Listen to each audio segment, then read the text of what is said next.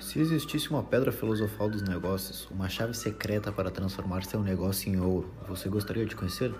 A verdade é que sim, essa resposta está ao seu alcance e hoje eu vou contar a história desse cara que revela como as pessoas mais ricas da história chegaram lá. Um livro com mais de 80 anos e que ainda não perdeu sua essência, abordando tópicos essenciais para você que é empresário empreendedor e busca o sucesso. O nome desse livro é Pensa em Riqueza, escrito por Napoleão Hill. E aí, bora? Pensa em Riqueza é um livro que nunca saiu da moda e por algumas razões deve ser. Durante muitas décadas, e ainda é até hoje, ele é uma referência para milhões de leitores. Mas afinal, quem foi Napoleão Hill? Então, esse cara, na verdade, o autor desse livro, ele nasceu no estado da Virgínia e teve este, exatamente este livro publicado um ano depois da maior crise econômica dos americanos. E quando todos estavam quebrados, ele teve a genialidade de pensar: foi espalhar uma mensagem pelo país. E até hoje, essa mensagem é recebida no mundo inteiro. Napoleão Hill, na época, ele era muito amigo de um cara chamado Andrew Carnegie, uma das pessoas mais, mais ricas da história, segundo a Forbes.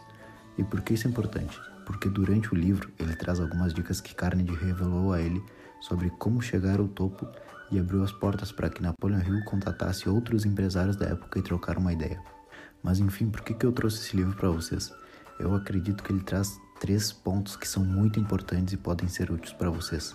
Um, o foco desse livro sobre o mundo dos negócios ele é um pouco mais global, ele é um pouco é, meio que ele é mais visto de cima e então ele ele informa quais são os pontos que a gente tem que ir mais a fundo e observar mais adentro. Dois, os exemplos.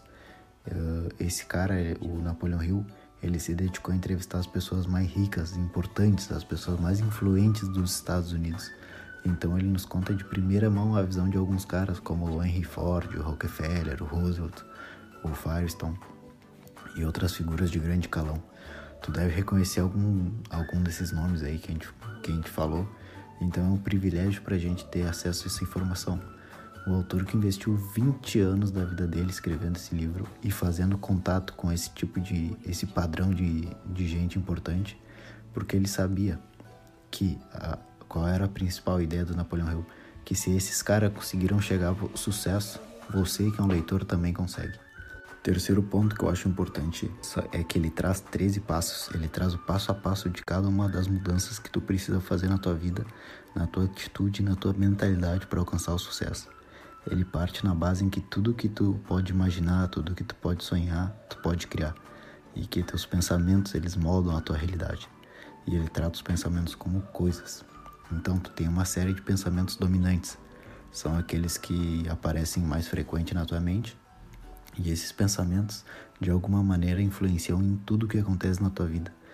Digamos que ele é tipo um imã e ele atrai tudo aquilo que está em harmonia com esses pensamentos dominantes. Tu consegue atrair pessoas, oportunidades, etc, etc.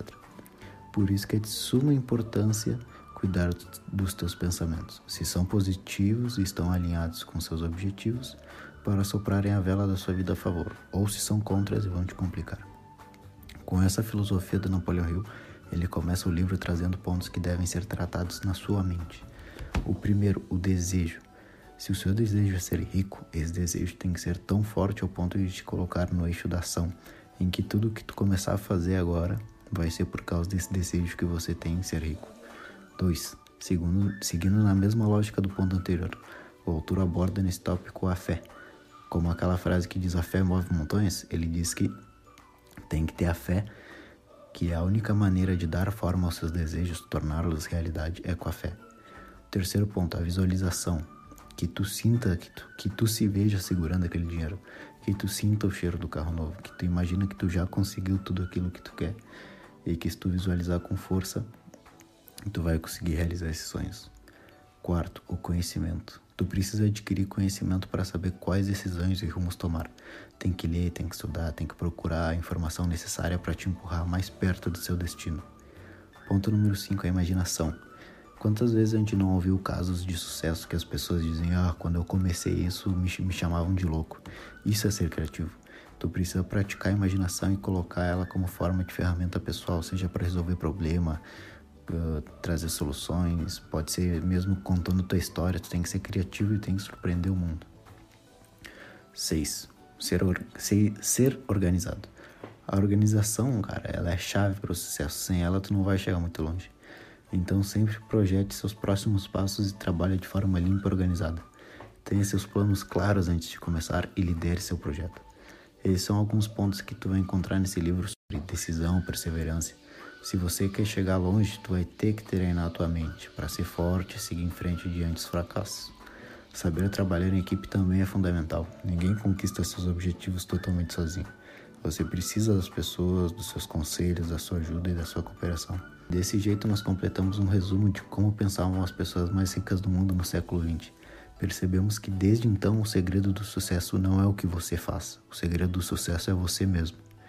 Então, bom, esse foi o nosso resuminho. A gente trouxe alguns dos pontos que a gente achou mais interessantes no livro. Espero que tenham gostado desse capítulo e nos vemos no próximo. Valeu!